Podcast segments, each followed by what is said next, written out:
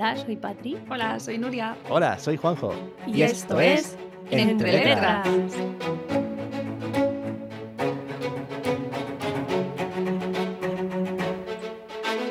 Hola, hola, chicas, chicos, ¿cómo estáis? Bueno, bueno, hola Nuria. Hola. Pues aquí estamos un poco solos. Estamos un poco solos hoy. Aunque esto de Navidad es compartir familia, no sé qué, pues hoy la familia del podcast está un poco mermada por, por culpa de la COVID.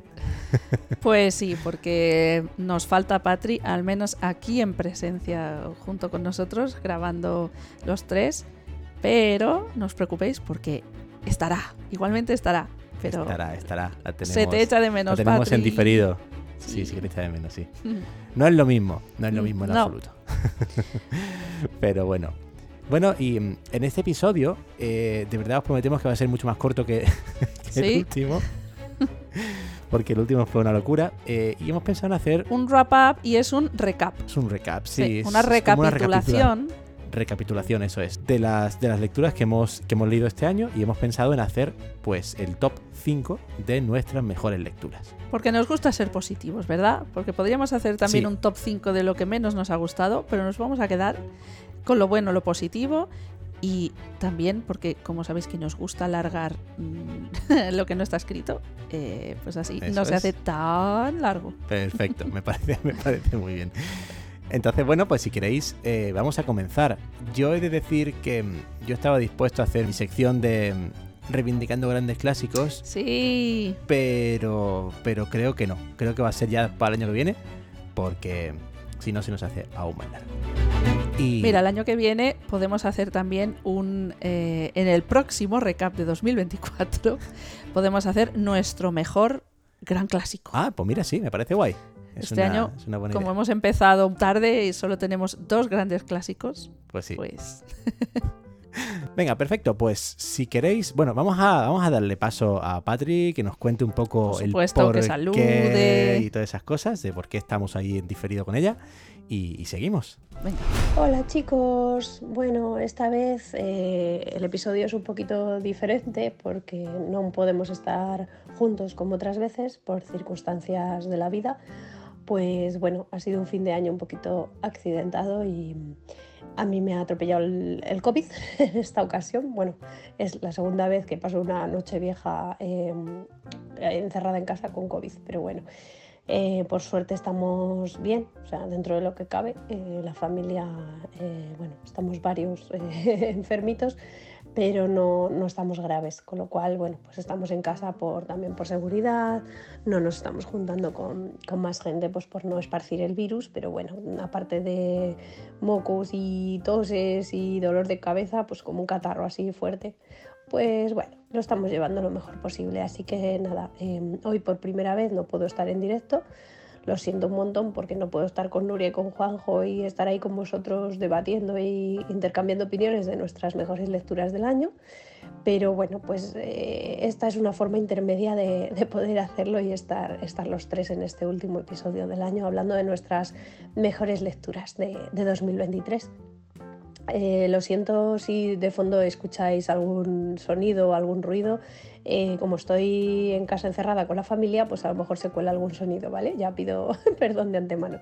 Pero bueno, em, pues nada, vamos allá. En 2023 ha sido un año muy, muy, muy intenso en lecturas, ¿vale? Eh, yo tenía el reto de Goodreads de este año, eran 60, 60 libros y al final eh, he leído 70, o sea, lo he superado por, por 10, lo he superado con creces, bastante antes de, de la fecha, o sea, hace ya un mes o así que llegué a los 60, o mes y medio. Eh, y nada, estoy bastante contenta con, con, los libros que he leído este año, porque además he leído de todo y muy variado, ha habido fantasía, ha habido eh, contemporánea, ha habido, bueno, lecturas infantiles también, obviamente, pero ha sido un año bastante, bastante prolífico. Bueno, Patri, pues eso, Lo que sentimos. lo dicho, lo sentimos mucho, te echamos mucho de menos, siempre, Sí. Patri, en nuestros corazones. y nada, pues si os parece que hemos dicho que íbamos a ser breves, Sí. o todo lo breve que se pueda, empezamos ya con el eh, la recapitulación de los cinco mejores libros para nosotros del 2023? Vamos a comenzar. Aquí estaría guay poner como en el- los 40 principales, el de... En el Eso, número cinco. 5. Pues venga, Empieza tú, venga. en mi número 5, y me ha costado, como decía Patri, me ha costado mucho decidirme porque por primera vez yo creo desde que hago esto del, ¿cómo se llama? El Reading Challenge de Goodreads, que como siempre decimos los tres, recordatorio amable de que no hay por qué terminarse o, bueno, no hay por qué haber completado el reto. Oigo unas interferencias ahí. Hay unas interferencias, unas sí, no sé qué está pasando. Curiosas. Sí. Ah, bueno. pues es la primerísima vez que yo no solo me lo termino, sino que voy a ir ahí de sobradita, lo pulverizo. Toma, lo pulverizo. Me puse 44 libritos, así que yo también fui, bueno, bastante prudente. Fuiste cauta. Sí. Y al final me he leído 80, que me quedan por añadir en mi... Uy, hay interferencias, sí. Sí, sí. Sí, sí, sí, Sí. sí. Me quedan por añadir eh, en, el, en mi Goodreads 3, así que de momento salen 77, creo. Pero bueno, eh, aquí también hay que decir que nosotros tenemos mucha ventaja con el tema de poder ir leyendo libros Mientras eh, hacemos pues, otras cosas, ¿no? mientras hacemos otras cosas, leyéndolos a través de, de nuestro, pues eso, nuestro lector de pantalla. Sí. Bueno, sin más dilación, pon- ponme tambores ahí. Ahí vamos, vamos. Número 5 va para la trilogía de Hielo y Fuego, nada que ver con eh, Juego de Juego Tronos. de Tronos. Hielo y Fuego, que está dentro de la saga de Demon Days Vampire Nights de K.F. Brin. ¿Por qué digo en inglés eh, el, el título? Bueno, he traducido la trilogía, pero en realidad está en inglés. No son libros que, hasta donde yo sé, se hayan traducido al español. Y me los he escuchado con mis adorados, amantísimos, queridísimos gente de Graphic Audio. Que os tengo que decir que Papá Noel me ha regalado Oh. una gift card para poder, bueno, darle a muerte a estas dramatizaciones. Vamos a Noel, decir como que es, saben, ¿eh? es que Papá Noel sabe que y quiere que yo practique Claro. mi inglés Es inglés. y que escuche mucho inglés. Así que le doy a, a esta primera trilogía el puesto número 5. Como el nombre indica, pues es fantasía, hay demonios, hay vampiros. Nuestra, pro- eh, nuestra protagonista es una, yo no sé cómo traducirías tú, bounty. Un tipo Bounty. caza-recompensa sobrenatural, algo así.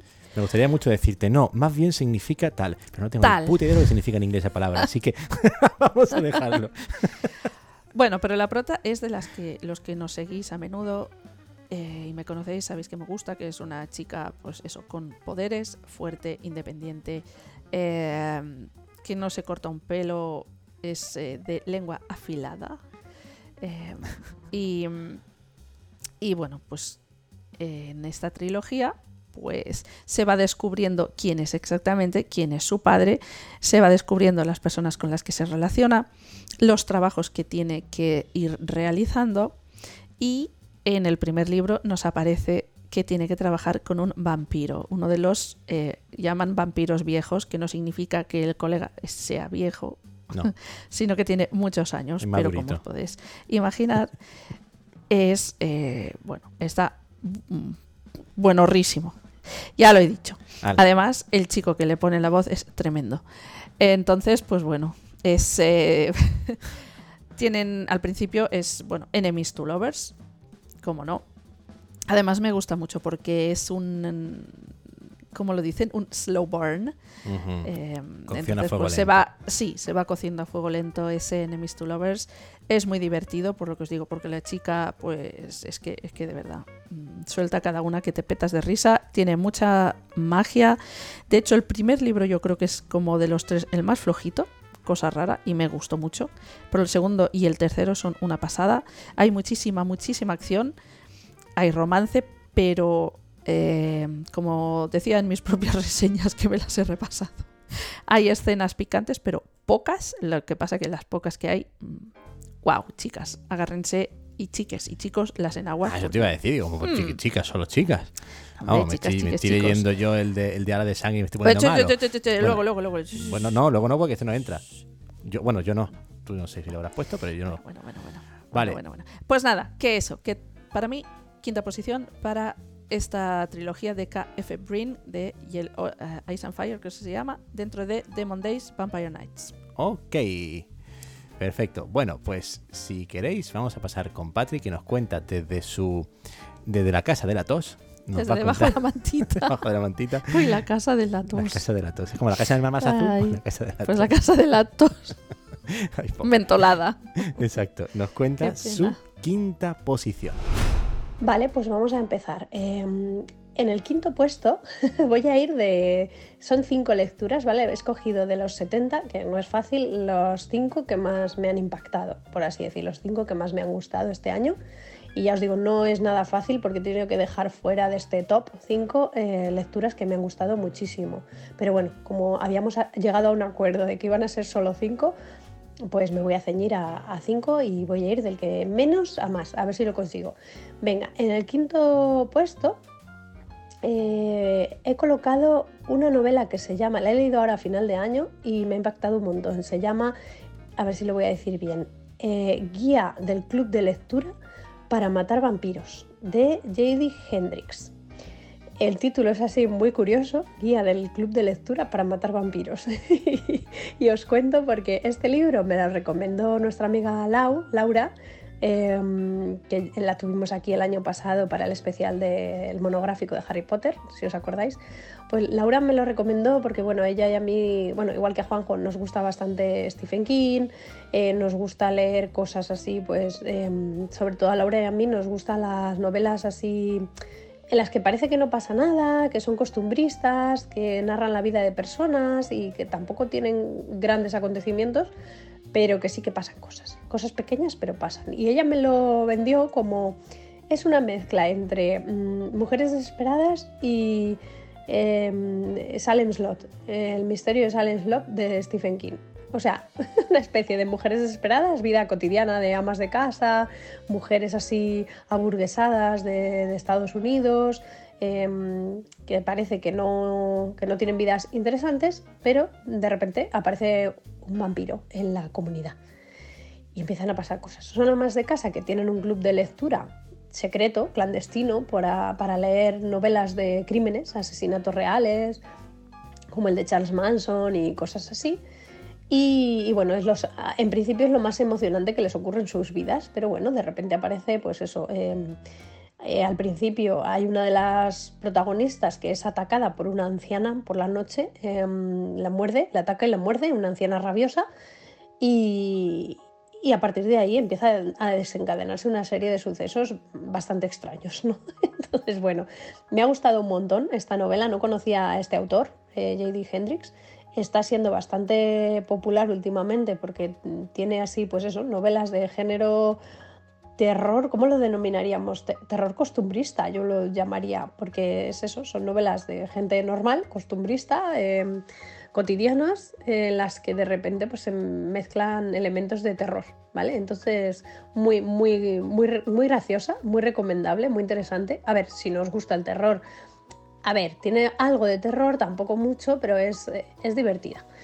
Y, y, eso, a ver, tiene escenas duras, ¿vale? No os voy a engañar, pero, pero muy, muy recomendable. Guía del club de lectura para matar vampiros. Oye, pues a mí este libro me mola. Yo no digo que no me lo lea, ¿eh? Tiene buena pinta, ¿verdad? Sí, además el título está gracioso. Sí, es chulo, es chulo. Es chulo. Vale, pues voy yo con mi quinta posición. Mi quinta Venga, posición va para.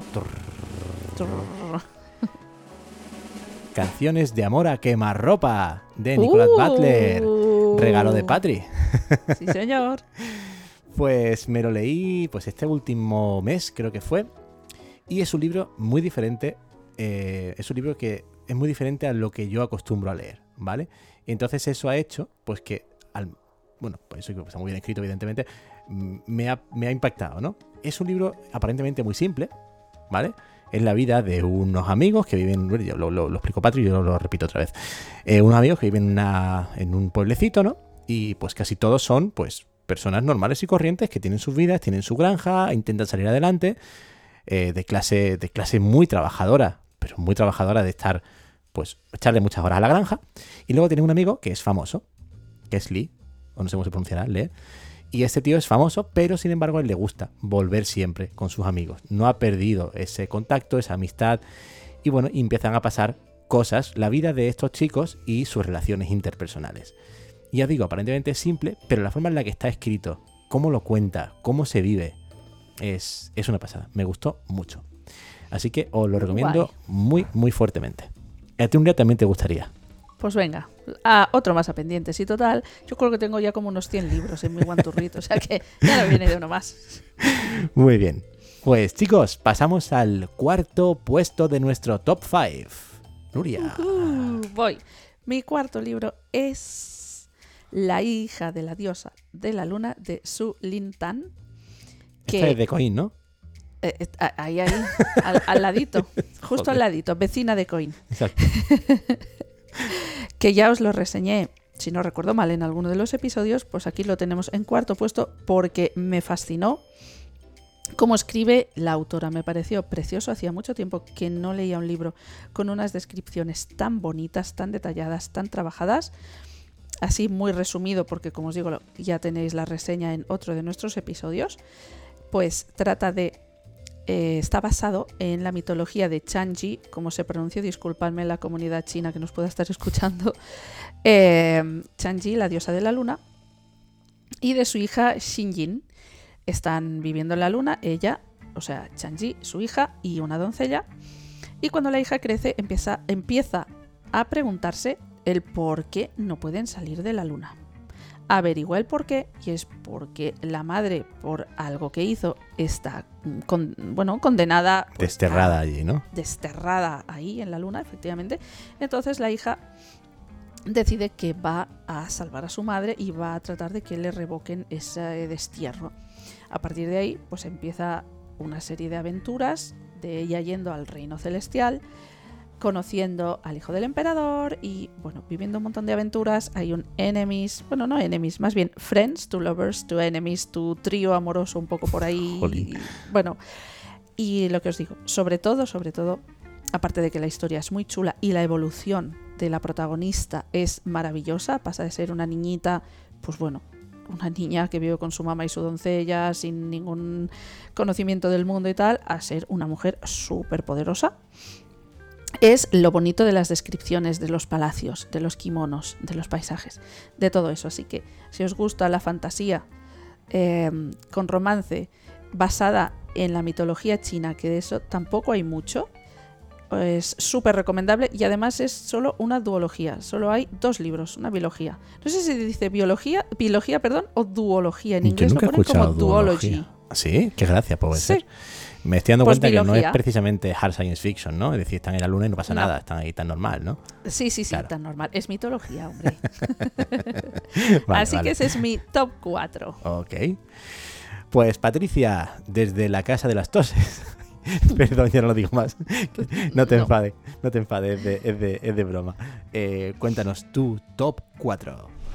Bueno, pues en cuarto lugar quería rescatar, aunque ya hemos hablado de, este libro hace no mucho en el episodio anterior, pero quería rescatar em, la biografía o bueno, el libro que escribió Matthew Perry, el actor de Friends, recientemente fallecido, que se llama Amigos, Amantes y aquello tan terrible en el que el propio Matthew pues, cuenta eh, desde su punto de vista cómo vivió bueno, pues, los años de, Friends, cómo ascendió a la fama, cómo vivió él todo el, éxito que alcanzó la, serie.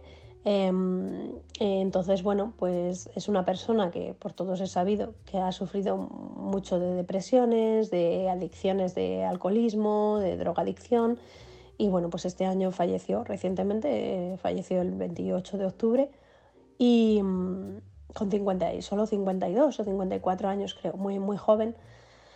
Y bueno, pues a mí me gustó mucho. Como fan de la serie Friends que soy, el, libro me, fascinó.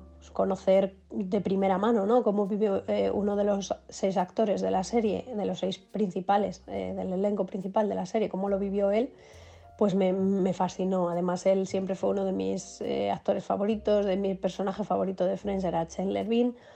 Y, poder leer de primera mano sus propias palabras y sus vivencias, y eso pues me, encantó. Así que quería rescatar en este recopilatorio de fin de año el libro de, de Matthew Perry de eh, Amigos, Amantes y aquello tan terrible. Amigos, amantes y aquello tan terrible. La verdad es que el título es muy resultón y, y dan ganas de leerlo. Que hace poquito, como comentaba Patri, nos dejó Sí, y pobre hombre, súper joven además. muy impactante. Yo al principio dije, no, no sé si me lo voy a leer o no, pero ostras, me da curiosidad, porque tiene que ser guay leer los entresijos de, de, de, de una vida tan, tan, tan interesante y, sobre tan... jolín. Todo ver lo humano, porque siempre les vemos, pues eso, como actores, como el papel que representan, en este caso, sobre todo Chandler Bean Sí. eh, de Friends, pero ver eso, es la- su parte humana. Sí. Al final no dejan de ser personas, como Exacto, cualquiera de nosotros. Exacto. Bueno, pues para Want to Read, ¿por qué no? Claro que sí. Venga. A ver, ¿y tu cuarto? Venga, mi cuarto. Pues mi cuarto es un libro que he redescubierto otra vez. Es una relectura del 2014 o 2013 que me lo leí. Y es un libro de Greg Beer que se llama La fragua de Dios. ¿Vale? Es un libro en el que hay unos, eh, un- uno- bueno, se descubre que hay unos alienígenas que han llegado a la Tierra y estos alienígenas pues empiezan a dar mensajes contradictorios. Uno dicen Me- que Me gusta el título mucho, ¿eh? sí, ¿no? La fragua de Dios La es de Dios. resultón. Sí, ¿Mm? sí, sí, señora. Y estos alienígenas, bueno, dicen que eh, son- dan mensajes contradictorios, que, que unos dicen que vienen a destruir la Tierra, otros dicen que no, que no es verdad, que los alienígenas lo que vienen es a darnos eh, más ciencia y más... Bueno, en realidad no tiene muy buena pinta lo que va a pasar, ¿vale? Eh, y es un libro en el que, bueno, pues la gente que cree que la Tierra se va a ir a tomar por saco, pues cómo actúa, cómo reacciona. eh, a pesar de que es un libro muy de hard science fiction, porque cuenta mucho de, de- qué es lo que está ocurriendo a, un nivel físico bastante interesante y explicando las cosas muy técnicas, pero hay una parte muy personal, una parte muy humana de cómo la gente reacciona, de qué es lo que la gente hace, desde el punto de vista de distintos personajes, em, de cómo te, lo, cómo te lo pinta todo tan realista que tú dices, ostras, imagínate que esto estuviera pasando realmente y que tuviéramos los días contados, ¿no? Es, es, es muy curioso. A mí me ha gustado, me ha gustado mucho redescubrirlo, me gustó la lectura de, de- de ahora, me gustó más que cuando lo leí. Hay Eso un- pasa, ¿eh? sí, Mira lo que nos pasó con la bastante. trilogía de los Juegos del Hambre. sí, sí. Al menos a mí. Y mm, hay una escena muy guay que, que es una máquina que se autorreplica dentro de un televisor, que es así como encontré el libro, le pregunté a Oh, ChatGPT, bueno. oye, hay una, una escena que sale de esto, me dijo, es este libro. Y dije, sí, es este libro, es verdad. Y me lo bajé. Así que eso, ese es mi, mi top 4. Si os gusta el hard science fiction y os gusta todo el tema de extraterrestres, alienígenas, pero también de una visión más profunda y más humana y más psicológica, por decirlo de alguna forma, de, de- de los personajes, yo lo recomiendo muy fuertemente también. Bien, bien, bien, bien. Y vamos al número 3. ¡Uh! la medalla de bronce. Medalla de bronce.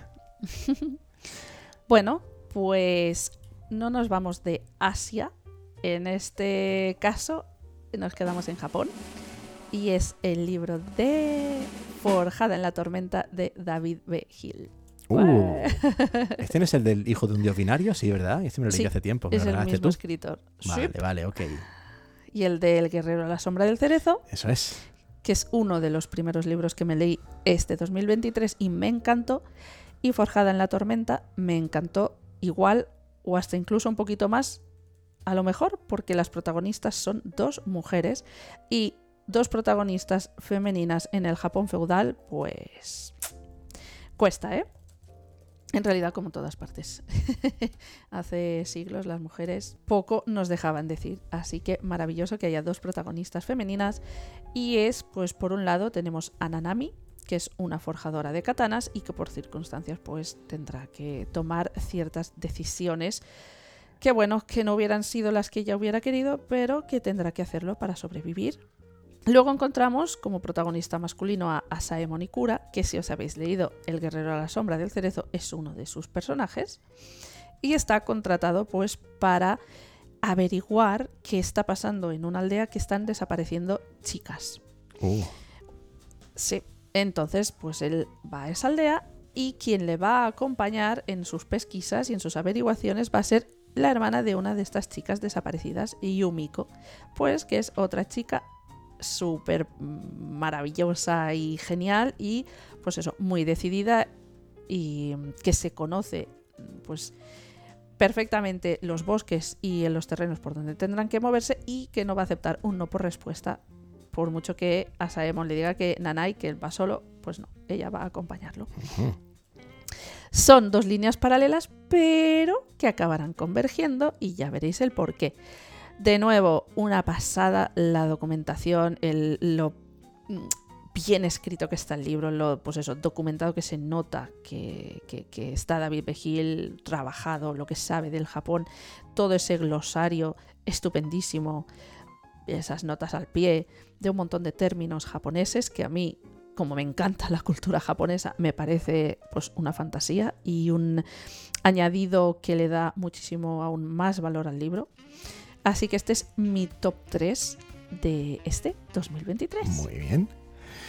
Muy bien. Bueno, pues. Eh, ya me que te de reconocer que todo el tema histórico, o sea, eh, no histórico, o no- novela o ficcionada incluso de Japón, no me acaba de llamar mucho.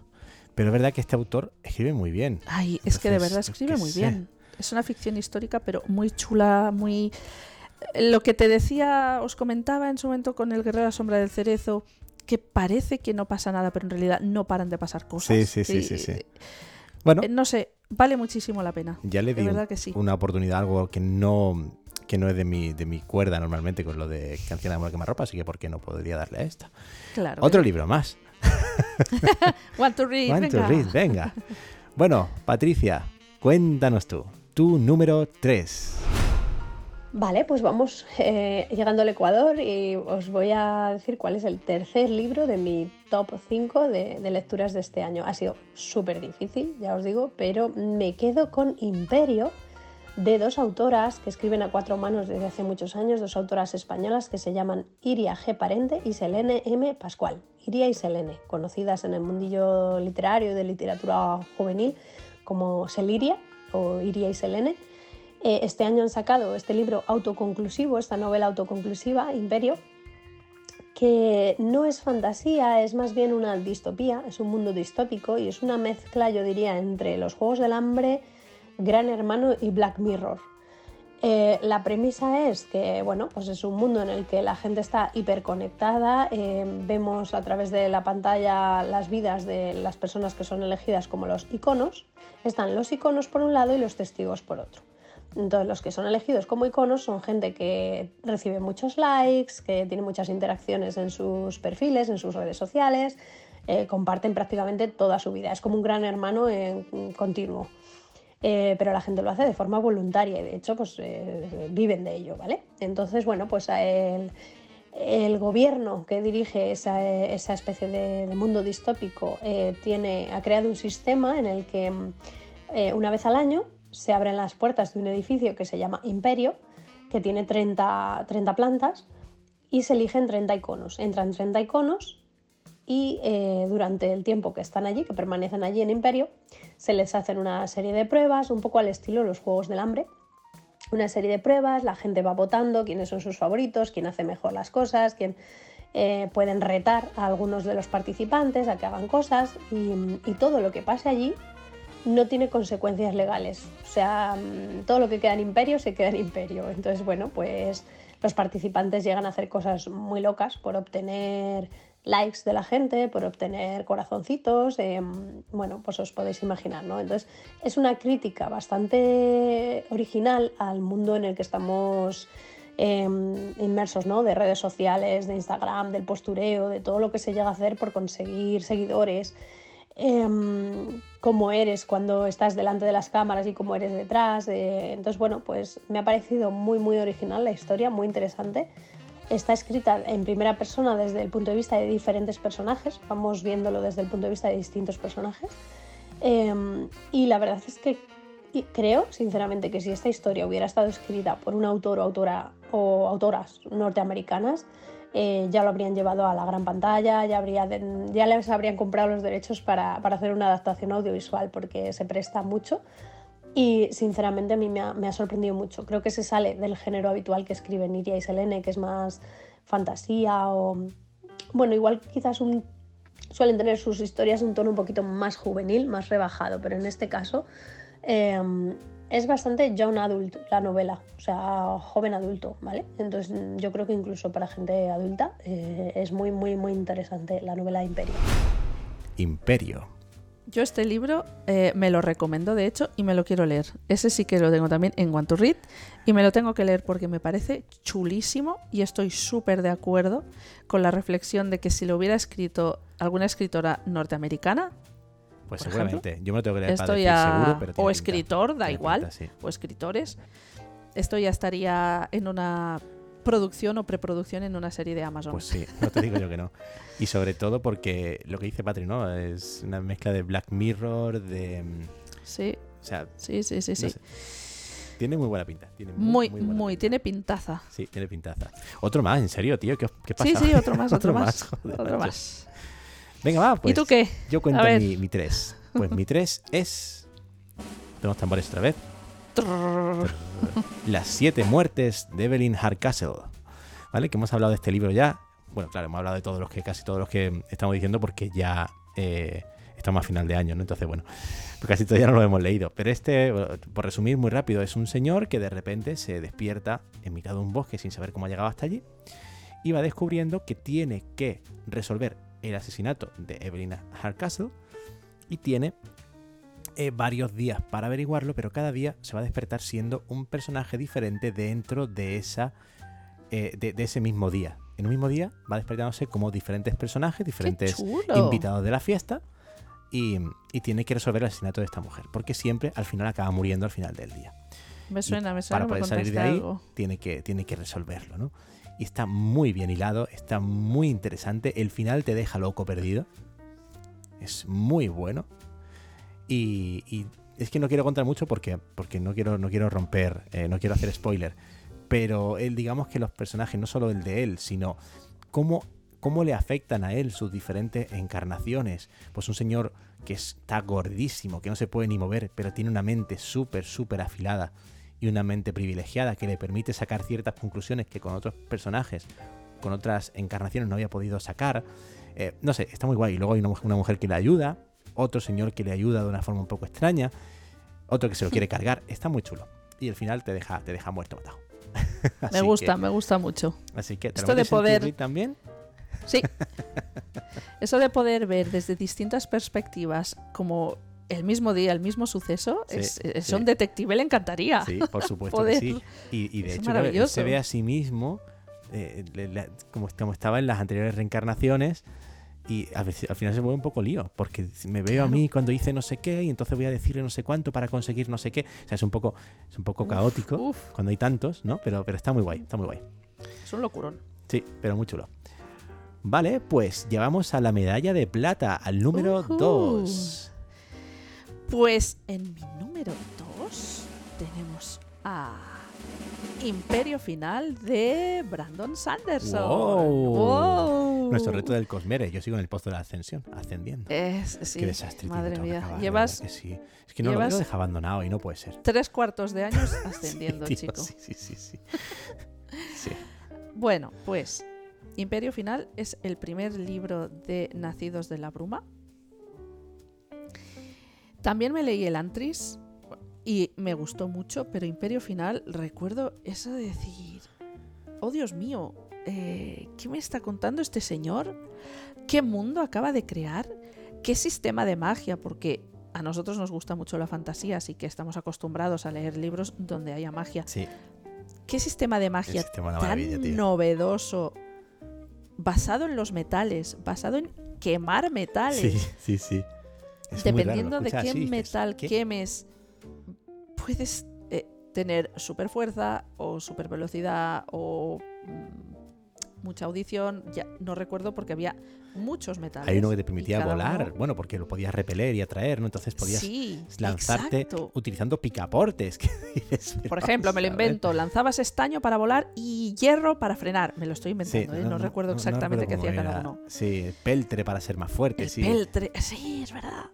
Pues es alucinante, chicos, eh, ese sistema de magia, eh, el mundo que ha creado, un mundo donde está todo gobernado por el Lord Legislador y hay como dos castas, por decir de algún modo, están los Ska y los nobles. Ya, pues, habiendo los nobles, los Ska mm, No son precisamente.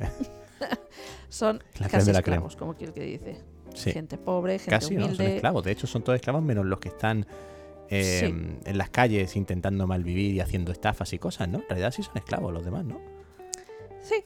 Y luego hay los eh, brumosos y nacidos de la bruma, que son los descendientes de un encuentro entre una esca y un noble. Y de ahí, pues, eh, bueno, ¿por qué se llama también Nacidos de la Bruma? Es un mundo que durante la mañana, durante el día, está como cubierto de cenizas. ¿verdad? Y por las noches salen las brumas. Eso es. Se cubre de brumas. Que parece como están vivas y a la gente le da mucho miedo y tal. Exacto. Y son ellos los que pueden quemar metal y pues tener estos poderes. El protagonista es un nacido de la bruma, Kelsier, y va a encontrar a otra nacida de la bruma, a Bin. Y ellos dos, junto a un equipo, o a unos, sí, equipo que tiene banda. unos amigos, una banda que tiene Kelsier, pues van a eh, intentar cargarse al Lord Legislador. Uh, ¿Lo lograrán? No, No lo lograrán. Ah, ¿Quién sabe? que Leerlo. Este es mi top 2. Muy bien, muy bien, muy bien. Patricia, cuéntanos tu medalla de plata de libros de este 2023. Bueno, pues llegamos casi al final y en, en segundo lugar, segunda posición del top 5, me voy a quedar con el Cosmere en general. A ver, iba a decir el Antris eh, de Brandon Sanderson porque a mí me sorprendió muchísimo. Fue lo primero que leímos este año de, Brandon. Yo nunca había leído nada suyo, salvo el final de La Rueda del Tiempo, que lo había coescrito o lo había finalizado él. Em, pero suyo propio y del Cosmere de, de Brandon Sanderson nunca había leído nada. Y el Antris me gustó muchísimo. A pesar de que dicen los fans y los entendidos que es la peor de sus novelas de- dentro del Cosmere, a mí el Antris me gustó muchísimo. No sé, Nuria y Juanjo, qué opináis, si estáis de acuerdo, no sé si lo incluiréis dentro de vuestro top 5, pero eh, el Antris, que, ya hablamos aquí en su momento, em, es, una, es una historia que a mí dentro de lo que es fantasía me, me explotó la cabeza, como se dice, porque me pareció súper original, muy diferente, tiene un ritmo trepidante. Y luego ya me adentré en el resto del Cosmere y la saga de- del Archivo de las Tormentas es maravillosa. Ya hablaremos el año que viene, seguramente en 2024, hablaremos bastante del archivo, espero. Em, el Camino de los Reyes, Palabras Radiantes, Juramentadas, son todas obras maravillosas. eh, que a mí casi me gustan más que el Antris, pero he querido destacar aquí en este top 5 eh, el Antris por, por su originalidad y por ser la primera, por, por ser tan diferente y porque para mí siempre será, será especial el Antris, así que me quedo con ella. Bueno, pues aquí coincidís, ¿eh? Aquí casi, Aquí casi. ca- Lo que casi, pasa casi. que ella, Ha sido más amplia. Patri, te has leído mucho más Cosmere que sí, yo. Sí, sí. Entonces ha sido como más amplio. Pero vaya, Sanderson. Sanderson, Así, en resumidas. No, es una pasada, tío. Sí. Eh, Muy bien, pues voy yo con mi medalla de plata. Ay, en este nervios. caso, en este caso, tambores, tambores, tambores. Uf, uf, uf, se trata de materia oscura, Oh, ¿vale? De Blake Crouch. Espero se pronuncie así. muy bien. Eh, es que, es claro, es que aquí el, el señor Blake me ha tocado mi fibra sensible, ¿vale? Que el, el tema de los universos paralelos y de las decisiones y todo este tipo de, de cosas, ¿no? Entonces, bueno, el argumento es un hombre que es un científico muy, muy inteligente. Eh, todo el mundo dice que podría haber ganado un Nobel, que podría haberse dedicado a la ciencia y haber hecho historia, pero él, eh, en, el pasado, pues toma una decisión. Su mujer, su novia se queda embarazada y decide dejar eh, la investigación y, aunque sigue dando clase en una universidad, pues se centra más en su familia. Pues este hombre sale un día a tomar una cerveza con unos amigos y de repente alguien lo secuestra, le obliga a ir a algún sitio que él no sabe dónde es, le inyecta algo y cuando se despierta Mm. está en un sitio totalmente diferente, pero parece que lo estaban esperando.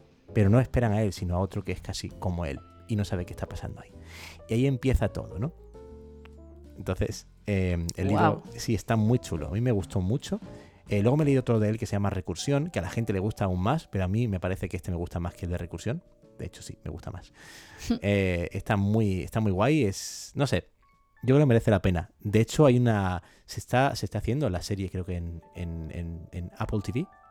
Ah, Sí, sí, sí. Eh, saldrá, no sé si del año que viene. Así que tengo muchas ganas también de ver la serie porque bueno, no entiendo por qué no han hecho una peli y han hecho una serie, pero bueno, ya sabes que Bueno, supongo que sus razones tendrán. Pero tengo, tengo muchas ganas de verla. Así que si os gusta también, no es ciencia. Bueno, también es un poco hard science fiction porque también explica un poco los procesos y tal, de cómo ha pasado lo que, lo que ha pasado que yo no voy a contar aquí. Así que ahí tenemos mi, mi medalla de plata. Y bueno, Muy bien. vamos ya a por el top de los tops. La medalla de oro de nuestras lecturas de este año. Nuria, ¿qué es tu top? ¡Ay! pues mi top número uno, y sé que no voy a ser precisamente la más original del mundo, pero me da igual, es Fourth Wing y Iron Flame, Alas de Sangre y Alas de Hierro de Rebecca Yarros. Oh. ha sido uno de los booms del año en todas partes. En BookTok, en Bookstagram, en Goodreads ha sido el aplastante ganador de la categoría de fantasía con romance, de Romantasy, con 400.000 votos. Seguido, si no recuerdo mal, por asistente del villano de Anna Nicole Maerer con 30.000. Qué fuerte, tío. O sea, han, han estado muy reñidos. También me lo he leído ese libro y está muy chulo, pero claro, nada que ver Nada que ver. con Alas de Sangre y Alas de Hierro de Rebeca Yarros. Alas de Hierro aún no ha salido en español, pero tenía demasiado mono, así que poquito a poquito, porque eh, no está dramatizado aún, eh, podría comprármelo en audiolibro, pero decidí leérmelo en inglés tranquilamente con el lector de pantalla. Me da mucha envidia. Iba a decir qué asco, pero no es verdad. Me da mucha envidia. que, que leas tan, tan, tan fácilmente ya en inglés y a mí me cuesta la vida. Bueno, fácilmente. Estamos ampliando nuestro ficherito de vocabulario, vocabulario. que no veáis. O sea, tenemos ahí unos vocabularios muy sí, chulos. sí, shenanigans. Con eso lo digo todo. Shenanigans. Shenanigans. Ay, ¿A qué es bonito, chicos? Sí, la palabra la palabra. shenanigans, Mola. que significa travesuras. Travesuras un poquito Puñeteras. eh, puñeteras. Sí, sí, sí. sí. Bueno, yo he de decir, he de decir que si me lo hubiera acabado, porque aún me queda un 20% para acabármelo, Dios. posiblemente lo hubiera puesto en mi top 5 también. Pero como no me lo he acabado y no sé cómo va a terminar el libro, pues se ha quedado fuera. Para que siento. veáis, ¿eh? Para que Que he logrado que Juan José lo lea y lo está disfrutando. Sí. Hemos leído trozos juntos. Es- hay que decir que es muy divertido ver las reacciones. Bueno, por Sí. si alguien aún no supiera o supiese de qué van Eso, estos eso. libros, Cuenta así rápidamente. de qué va Empirio, Empireo, Empyrean, que sería el, como el título de la, no sé si será trilogía, saga o qué será. Pues la protagonista, Violet Sorrengale, es la hija menor de la general Sorrengale, que se está preparando toda su vida para ir al cuadrante de escribas. Porque en este mundo es eh, un mundo totalmente inventado. Eh, ambientación. ¿Qué ambientación le pondrías? Es que es un estilo medieval con toques así un poco curiosones. Toques modernos, tienen sí, agua corriente, tío. o sea, moderneces sí. que dices, ¿eh? Yo no sabría dónde enfocarlo. Incluso a mí se me ocurrió que sería, podría ser incluso un mundo postapocalíptico que ha evolucionado También. hacia otra cosa. Pero Podría tampoco me ser, ¿por cuadra del no? todo, tío. No lo sé. Pero fíjate que, por ejemplo, los escribas son, pues eso, los que están narrando las batallas que han sucedido toda la historia y todo es papel, papel, papel. Exacto, no hay absolutamente nada digital. No, no, no. Y las Bueno, luces la son mágicas, no hay electricidad, pero sin embargo tiene agua corriente. Yo que sé, es muy raro. Es muy raro. Sí. La cuestión es que hay esta academia donde se preparan todos los jóvenes y tienen como cuatro, lo que le llaman cuadrantes. El de los escribas, el de los curanderos, el de la infantería, los soldados y el de... Sí, chicas, chicos. Los. Todas, todes. Jinetes de dragón. Es que Ah. hay dragones. Es que cómo no puede ser un libro maravilloso eh, habiendo, Habiendo dragones. dragones. Es- es- oh. Bueno, eso, que, me- que- que se me va a ir mi tiempo enrollándome. La cuestión es que eh, Violet iba toda feliz preparándose para ser escriba, pero su madre, que es la general de, como no, la escuela, la academia Basgayaz eh, de jinetes de dragón, dice, todos mis hijos son jinetes y tú no vas a ser menos. Es una espía, Así es que una espía cabrona. joróbate que te presentas a, a jinete. Solo tuvo seis meses para prepararse y una característica muy importante de Violet es que es una chica muy frágil. Tiene una condición física muy frágil a la mínima. Pues Se disloca las rompe. Se disloca las articulaciones. articulaciones, se rompe con mucha facilidad. Pero por contra es súper, súper lista. E inteligente y lista. Y rápida. Y rápida, sí señor, es muy veloz. Entonces, pues se presenta a ese día eh, de, bueno, de, de- el día que tienen que empezar, pues como cadetes a jinete de dragón, la primera prueba que tienen que pasar es el parapeto. Es como un puente a una grandísima altura. Es sin, por supuesto, baranditas, ni tipo. protecciones ni nada. Eh, y hace pues ahí arriba mucho viento y eh, la cuestión es que mucha gente ni lo puede cruzar, se matan, se caen, para abajo. Y ahí empiezan todos los retos que tienen que superar, que no son pocos.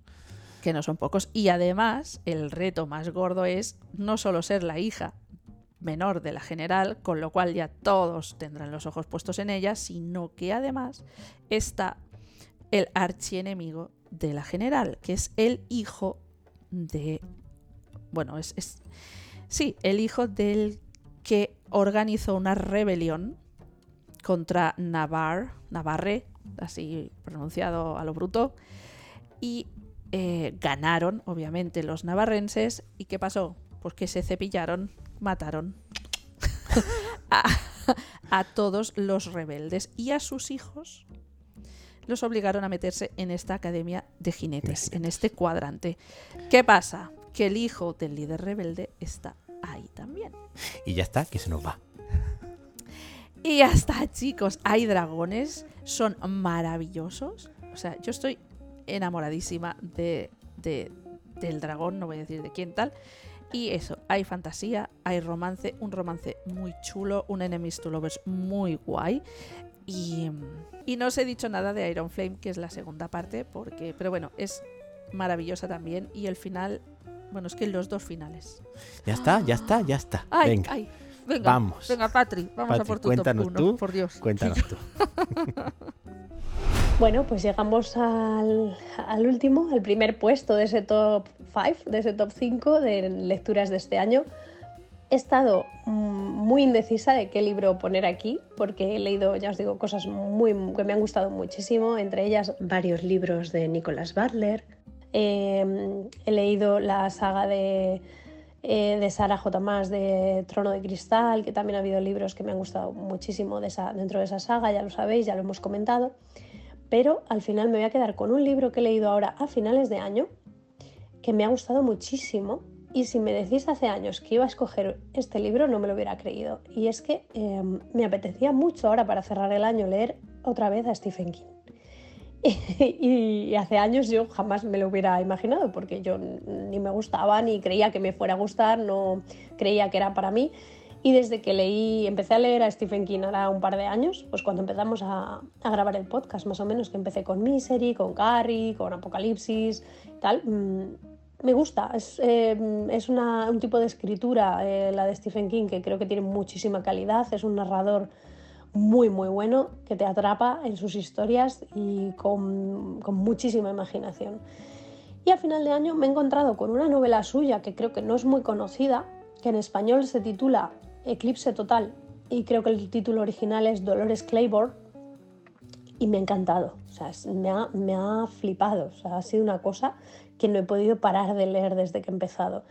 Y me ha parecido muy original porque está escrito en segunda persona, cosa que me fascina, porque mantener toda una novela en segunda persona es muy, muy difícil, pero os explico por qué. Bueno, está contado entre primera y segunda persona. Primera persona porque lo cuenta la propia Dolores Claiborne, que está en comisaría testificando, ¿vale? Porque ha habido una, una, muerte, ha muerto la señora para la que ella trabajaba, ella trabajaba en una casa limpiando y cuidando a una señora mayor, vive en una isla, en una isla remota en Estados Unidos, eh, suponemos que será por la zona de Maine, porque Stephen King ya sabéis que siempre, casi siempre sitúa sus historias en Maine, y entonces pues viven en, es que no, no me acuerdo cómo se llama la isla, creo que es High Toll o algo así, Little Toll, la isla de Little Toll, vale, entonces pues Hace, hace 30 años el marido de Dolores Claiborne falleció supuestamente en un accidente, pero todo el mundo sospecha que fue la propia Dolores quien lo mató, lo que pasa que nunca se pudo demostrar.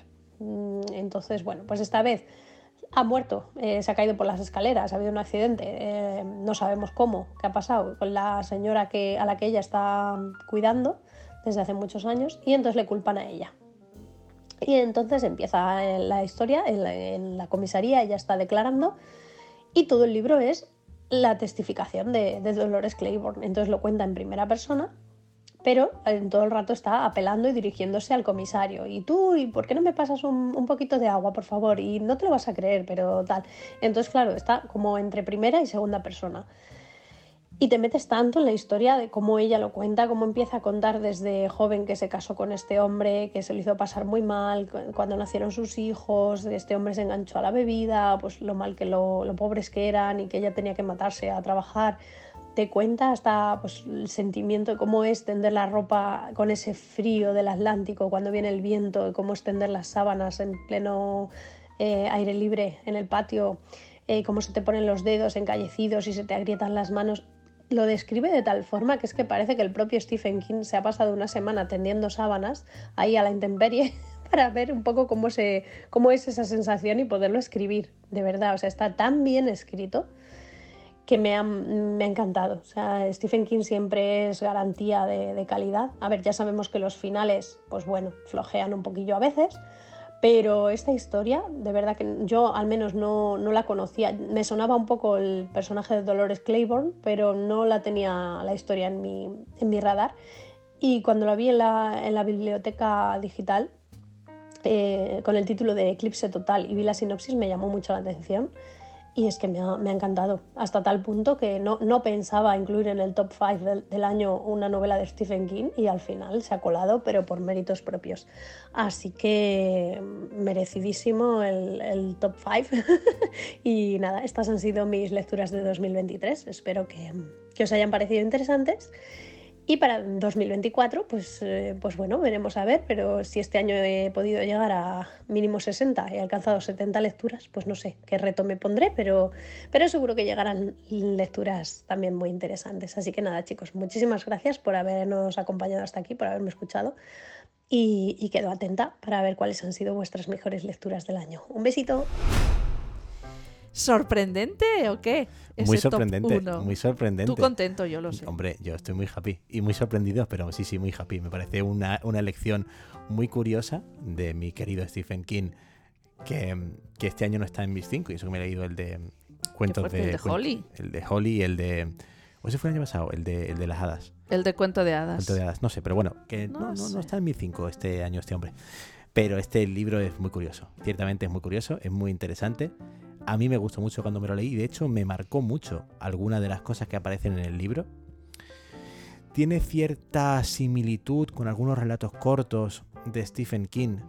Eh, ahora no recuerdo exactamente con cuál, pero es uno que eh, un, un, perdón, un, un granjero y su mujer y su hijo, y el granjero decide matar a la mujer porque la mujer quiere vender la granja. Y empiezan a pasar mía. cosas muy raras ahí. Es, ese, ese, relato es horrible. O sea, me dejó un mal cuerpo que lo flipas. Porque es que además aparece, aparece la muerte en sí y es terrible. En fin. Eh, wow. Sí, el libro, el de el relato es, terrible. Pero el libro de Claiborne, de Dolores Claiborne o de Eclipse Total, está muy guay. Y lo que dice Patrick, como se, se, se, enfoca desde el punto de vista de, de ella misma explicándolo. Y, y lo bien que narra, ¿verdad? Sí, Stephen King es un crack narrando. Es un crack. A mí me ha hecho mucha gracia cuando ha comentado Patri lo de pareciera que ha estado Stephen King ah, sí. tendiendo unas semanas sábanas para ver cómo se siente. Sí, sí, sí, tal cual, tío. Es, es, un, es un narrador maravilloso, es un crack. Bueno, vamos, vamos tu top final one, va. ya verás. Bueno, que chicos, yo top... no lo sabía, ¿eh? Tu top 5 yo no lo sabía, ni ¿Tú no lo sabías? No, no, no. No, no, estoy hemos, muy lo hemos emocionada. hecho aquí corriendo a ver, a ver. y, y Sí, sí. no nos lo hemos dicho. Creo No. que te va a sorprender. Y, Ay, ahora, ay, y, ahora diré, y ahora diréis, hostia, pero tenéis una cosa en común los tres. Mi top one es. Saga Escuadrón de Brandon Oh, Sanderson. ¡Wow! ¿Top 1? Sí, ¡Qué fuerte! Aunque no forma parte del Cosmere, No. una pena, ¿eh? porque fijaos, uno de mis criterios para, para esto, para montar el top 5, es qué libro, aparte de que me ha encantado, me ha enganchado hasta un punto eh, de decir, quiero seguir leyendo, quiero seguir leyendo. Y este ha sido uno de ellos. Es decir, Escuadrón ha sido uno de los libros que yo paraba porque tenía que currar y estaba diciendo, ay, que eso quiero acabar de trabajar. Quiero volver a quiero volver a ponerme". leer y quiero volver a leer. Te, te entiendo. O sea, entonces, eh, sí, está- te estaba dando entre este y el de materia oscura. Eh, no se vale. Pero ah, no, vale. no, no. No, no, del top 2. O sea, lo- el top Porque si no, yo empiezo a hablar de la dramatización de No, las de sangre, no. que ya ha salido la primera parte en gráfica audio y Como veis, Nuria se le ha ido la voz, pero es porque la, la acabo de cortar para, para que no se extienda. os decía, Otra vez, se le va, no sé qué pasa, se le va.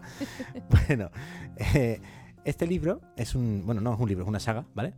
Y eh, se basa en un eh, mundo futuro en el que hay un, una comunidad que se ha asentado en un planeta, que no es la Tierra evidentemente, porque sus naves se estropearon, hubo una, una lucha con un bando que lo llaman los Krells, quiero recordar, y están en ese planeta y no pueden ¿Los salir. Krebs?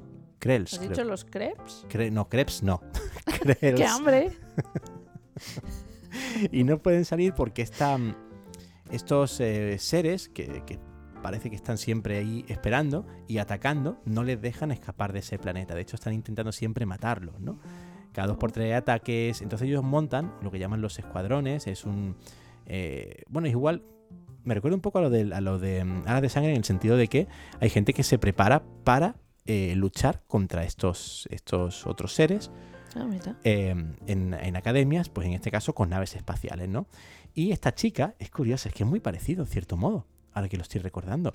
Esta chica, que es la prota, su padre fue un traidor, un traidor, muy Mm. traidor, porque se... Un traidor muy traidor. sí, sí, Y mucho traidor. Totalmente, y mucho traidor. Traidor, muy traidor y mucho traidor. Mucho traidor. Sí, muy traicionero. Porque, porque Pero bueno, en este caso, Violet, ya que me lo has sacado tú, no es la hija del traidor. Bueno, El seguimos. del traidor es Seiden. Entonces, eh, a ella no la quieren dejar entrar a la academia esta, pero al final, pues evidentemente entra, y empieza a formarse y ahí empieza todo el, el meollo de, de- de esta saga, de esta saga. Y está muy chula. A mí me enganchó Me, un llama la montón. atención.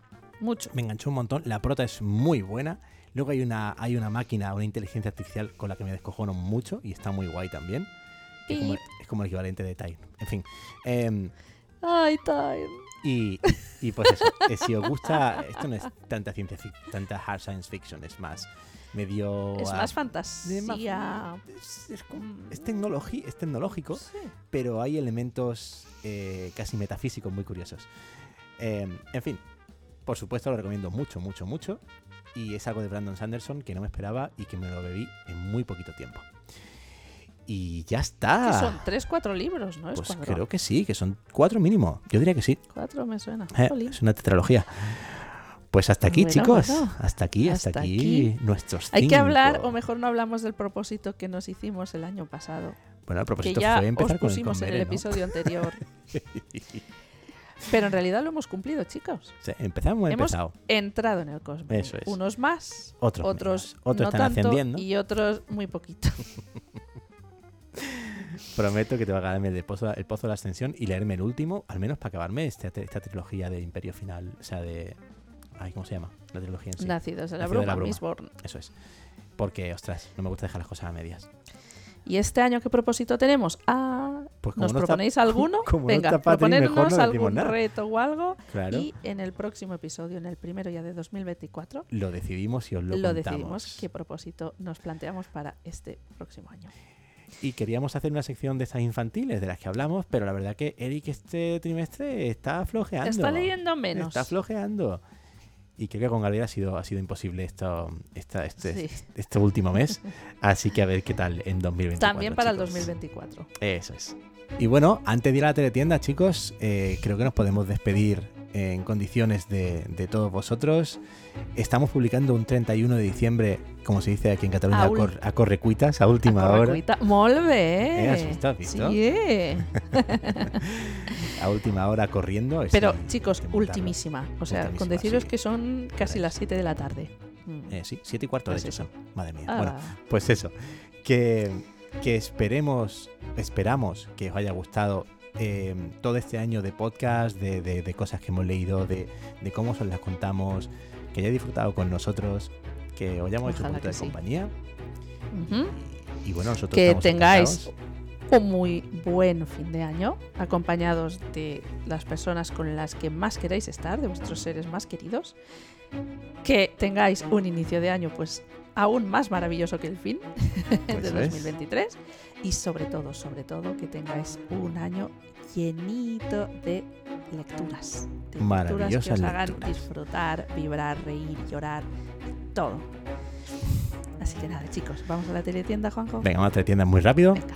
Bueno, pues para contactar con nosotros podéis hacerlo desde eh, Twitter, ahora ex, que es en arroba entre letras pod, en Mastodon, arroba entre letras pod, arroba mstdn.social, el correo info arroba entreletras.net, en nuestro blog, por supuesto, para escuchar todos los episodios, www.entreletras.net.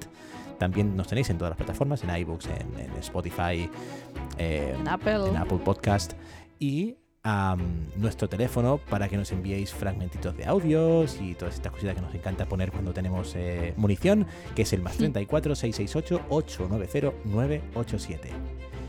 Y chicos, Ah, chicas, ahora sí que chiques, sí. ahora sí que sí. Muy feliz año nuevo, que sea mejor que el que el que se va y lo que ha dicho Nubia, disfrutad de la lectura que es lo más maravilloso del mundo. Nos escuchamos prontito. Un abrazo. Adiós. Adiós.